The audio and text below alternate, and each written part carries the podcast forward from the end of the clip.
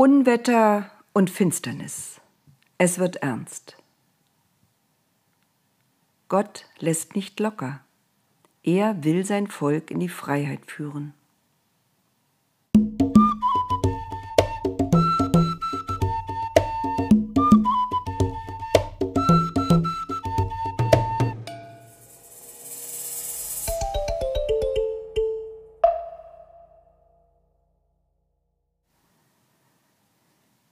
Die Engel hielten den Atem an. So kannten sie Gott nicht. Was ist mit dir los? fragten sie ihn leise. Warum quälst du die Menschen? Sie sind doch nicht schuld daran, dass der Pharao ein Herz aus Stein hat. Gott starrte vor sich hin. Ja, sagte er schließlich, es ist schrecklich. Wie kann ich den Pharao dazu bringen, mein Volk in die Freiheit zu entlassen? Er hat wirklich ein Herz aus Stein. Er spürt nichts. Wenn er ein guter Herrscher wäre, würde er sein Volk schützen wollen. Aber wie ihr seht, und wieder seufzte er, ist es ihm egal. Hauptsache, er kommt irgendwie durch. Hauptsache, er behält das letzte Wort aber das wird er nicht. Er wird verstehen müssen, dass er nichts gegen mich ausrichten kann. Die Engel spürten, dass dies nicht der Moment war, um mit Gott zu verhandeln. Sie litten mit den Menschen und konnten nichts tun. Auch Mose und Aaron waren betrübt. Was machen wir hier eigentlich? Das Volk der Ägypter wird glauben, wir haben das alles auf dem Gewissen Dabei brauchen wir nicht mal mehr den Stab zu schwingen. Am Anfang war es noch wie ein Wettstreit mit den Zauberern Ägyptens. Wir hoben den Stab, sie fuchtelten mit ihren Stäben, bis sie nicht mehr mithalten konnten. Es war von Anfang an kein Spaß, aber es ging alles vorbei. Aber jetzt wird es irgendwie ernst. Zu ernst. Ich fürchte mich, sagte Aaron. Mose legte ihm die Hand auf den Arm. Wir müssen Vertrauen haben, sagte er leise. Und wir haben eine Aufgabe. So saßen sie lange schweigend. Da sprach Gott zu Mose, Steh früh am Morgen auf, geh in den Palast des Pharao und sage zu ihm, So spricht mein Gott, der Gott der Hebräer. Lass mein Volk gehen, damit sie Gottesdienste für mich feiern können. Dieses Mal will ich alle meine Plagen loslassen auf dich, auf dein Diener und dein Volk. Mose wurde ganz kalt. Was würde geschehen? Ich hätte meine Hand ausstrecken können gegen dich und dein Volk, dann wäret ihr alle an der Pest gestorben, du und dein Land, ihr wäret vom Erdboden verschwunden. Ich habe dich aber am Leben gelassen, um dir meine Macht zu zeigen. Gott machte eine Pause weil du dich über mein Volk anmaßend erhebst und es nicht aus der Sklaverei entlässt, lasse ich morgen um diese Zeit ein schweres Hagelwetter niedergehen, wie es in Ägypten noch keines gegeben hat seit seiner Gründung, und das ist schon ein paar tausend Jahre her. Und er gab Mose noch ein paar Anweisungen mehr. Mose machte sich gleich auf den Weg zum Palast, um dem Pharao alles so auszurichten, wie Gott es ihm aufgetragen hatte. Zuletzt sagte er, und nun schick Leute aus, dass sie es allen sagen. Bringt euch in Sicherheit. Wer auf den Feldern bleibt, wird vom Hagel erschlagen werden. Der Pharao antwortete nicht. Noch immer saß er wie versteinert. Die Diener des Pharao aber bekamen Angst. Sie schickten Boten durch das Land, um die Menschen zu warnen. Einige waren klug genug, auf diese Warnung zu hören, andere schlugen sie in den Wind. Was sollte geschehen? In Ägypten. Dort gab es keinen Regen, geschweige denn Schnee oder Hagel, das war lachhaft. Am nächsten Morgen sagte Gott zu Mose, Streck deine Hand zum Himmel. Als Mose den Stab in seiner Hand zum Himmel reckte, da zogen schwarze Wolken auf. Der Himmel verdunkelte sich, es stürmte, es blitzte und donnerte, und ein Hagel ging auf die Felder Ägyptens nieder, wie man es noch nie gesehen hatte. Niemand konnte sich erinnern, so etwas schon einmal erlebt zu haben. Der Wind peitschte über die Felder, Blitze schlugen krachend in Bäume ein, faustgroße Hagelkörner zerstörten die Feldfrüchte, der Nil trat über die Ufer, das Wasser schäumte wild, niemand war draußen mehr sicher. Dieses Mal saß der Pharao nicht mehr schweigend auf seinem Thron, durch Sturm und Hagel ließ er Mose und Aaron rufen. Der Hagel prasselte auf das Dach seines Palastes, so dass alle Angst hatten, die Ziegel könnten zerschlagen werden und sie wären dem Unwetter schutzlos ausgesetzt. Als die beiden schließlich vor ihm standen, musste er schreien, damit sie ihn verstanden. Diesmal bekenne ich mich schuldig. Euer Gott ist im Recht, ich aber und mein Volk, wir sind im Unrecht. Betet zu eurem Gott, der Donner und der Hagel, das ist zu viel. Es war zu sehen, wie groß seine Angst war. Ich will euch jetzt gehen lassen, ihr müsst nicht länger bleiben, fügte er hinzu.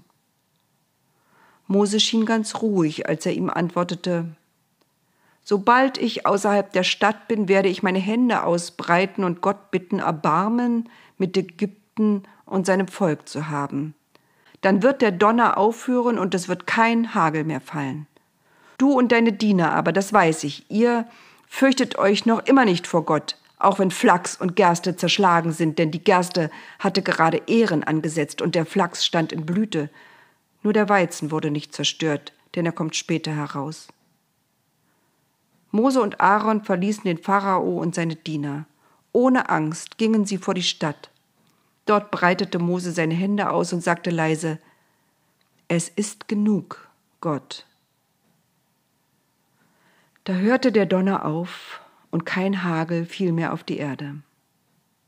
Als dann die Sonne die letzten Wolkenfetzen zerriss, bot sich ein Bild der Zerstörung und Verwüstung. Die Menschen weinten, ihre Ernte war verdorben, die Wege waren nur noch Schlammlawinen, die Bäume lagen zerbrochen. Nur im Land Goschen, da schien die Sonne auf unversehrte Felder. Die Schafe und Ziegen weideten, Nichts war hier geschehen, keine Wolke hatte sich am Himmel gezeigt, kein Windhauch sich erhoben. Als der Pharao sah, dass Regen, Hagel und Donner aufgehört hatten, verhärtete er sein Herz wieder zu einem Kieselstein. Wieder ließ er die Israeliten nicht ziehen.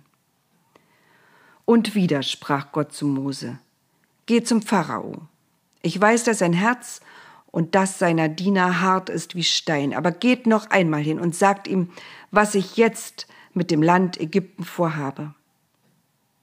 Schweren Herzens, müde von ihrem Auftrag, der nicht enden wollte, zogen die beiden los und kamen zum Palast des Pharao. Sie sagten ihm, So spricht unser Gott, wie lange willst du dich noch weigern, auf mich zu hören? Lass mein Volk ziehen, damit sie mir dienen können. Machst du das nicht, so schicke ich morgen Heuschrecken über dein Land. Sie werden so viele sein, dass man den Erdboden nicht mehr sehen kann. Sie werden auch das noch verzehren, was der Hagel verschont hat, und alle Bäume kahl fressen, die auf euren Feldern wachsen. Dein Palast, die Häuser aller deiner Diener und die aller Ägypter werden voll davon sein. So etwas haben deine Väter und Vorväter bis heute nicht gesehen, seitdem sie in diesem Land leben. Mose und Aaron warteten keine Antwort ab. Sie drehten sich um und verließen den Pharao. Der saß auf dem Thron, die Mundwinkel zuckten, die Hände hielten die Lehnen so fest, dass die Fingerspitzen weiß wurden. Er schwieg. Die Diener schauten sich an. Schließlich wagte einer das Wort an seinen Herrn zu richten.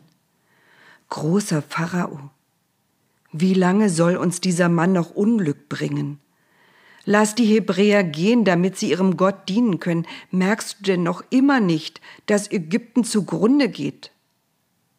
Da winkte der Pharao, und man nahm es als Zeichen, dass Mose und Aaron zurückkommen sollten. Noch einmal standen sie vor dem Thron. Mit zusammengepressten Zähnen murmelte der Pharao Geht, dient eurem Gott. Wer von euch will denn überhaupt mitgehen? Mose antwortete mit fester Stimme, wir gehen mit Jung und Alt, Mit unseren Söhnen und Töchtern, auch die Schafe, Ziegen und Rinder nehmen wir mit. Dann feiern wir ein Fest für unseren Gott. Das war dem Pharao zu viel. Es brach aus ihm ein Wutschrei. Niemals werde ich eure Kinder ziehen lassen. Verflucht sollt ihr sein von eurem Gott. Ich weiß, ihr habt Böses vor. Nein, nur ihr Männer dürft gehen und Gottesdienst feiern, denn das habt ihr verlangt. Und jetzt weg mit euch. Und man jagte sie hinaus aus dem Palast.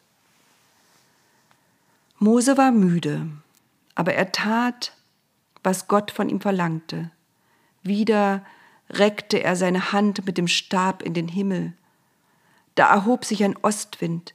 Er kam direkt aus der Wüste, er wehte die ganze Nacht.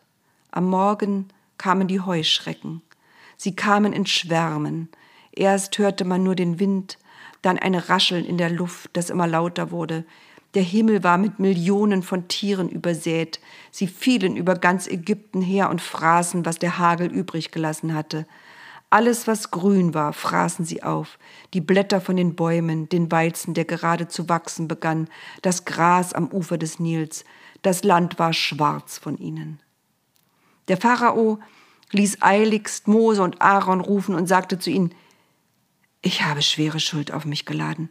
Vergebt mir noch einmal, nur noch dieses Mal. Bittet euren Gott, dass er mich rette aus der tödlichen Gefahr, denn was ich bin, das bin ich durch mein Land. Und was bin ich, wenn mein Land zerstört ist? Ein Nichts. Rettet mein Land, rettet mich. Der Besuch war kurz, die Botschaft war klar. Mose war nun erschöpft und sagte, Gott, was soll ich dir sagen? Der Pharao denkt immer noch nur an sich. Es geht ihm nicht um die Menschen, es geht ihm um seine Macht. Aber denk doch an die Menschen, die hier leben und denen Hunger bevorsteht. Lass ihnen etwas zum Leben. Und ich, ich kann nicht mehr. Ich weiß nicht mehr weiter. Da ließ Gott den Wind umschlagen. Ein starker Westwind kam auf. Der trug die Heuschrecken fort ins Rote Meer. Es blieb keine einzige Heuschrecke in Ägypten. Die Plage war vorbei. Aber immer noch ließ der Pharao das Volk Israel nicht gehen. Sein Herz war hart wie ein Kieselstein. Streck deine Hand zum Himmel, sagte Gott zu Mose. Mose erhob sich, als müsste er einen Stein aufheben, so schwer war ihm der Stab. Er hatte es doch von Anfang an gewusst. Der Pharao würde sich nicht erweichen lassen. Er hatte es Gott gesagt, aber der wollte davon nichts wissen. Und nun war Mose müde geworden von diesen sinnlosen Besuchen im Palast. Er war entsetzt über die Verwüstung, die in Ägypten herrschte. War der Preis zu hoch für die Freiheit seines Volkes? So hatte er sich das alles nicht vorgestellt. Aber er hob den Stab. Noch einmal reckte er die Hand in den Himmel. Da wurde es finster. Es war so stockdunkel, dass man in Ägypten seine Hand nicht mehr vor Augen sehen konnte. Es wurde kalt. Die Vögel hörten auf zu singen. Die Menschen gingen nicht mehr auf die Straße. Verängstigt hockten sie in ihren Häusern. Nur im Land Goschen schien die Sonne. Dort, wo das Volk Israel wohnte, da war es hell. Die Kinder spielten, die Schafe weideten, alles schien in Ordnung zu sein. Drei Tage dauerte die Finsternis. Am dritten Tag ließ der Pharao Mose zu sich rufen. Haut ab, zischte er hasserfüllt. Aber lasst eure Herden hier. Wir haben kein Vieh mehr. Wenn ihr alles mitnehmt, gebt ihr unser Land dem Ruinpreis. Die Herden gehören jetzt uns.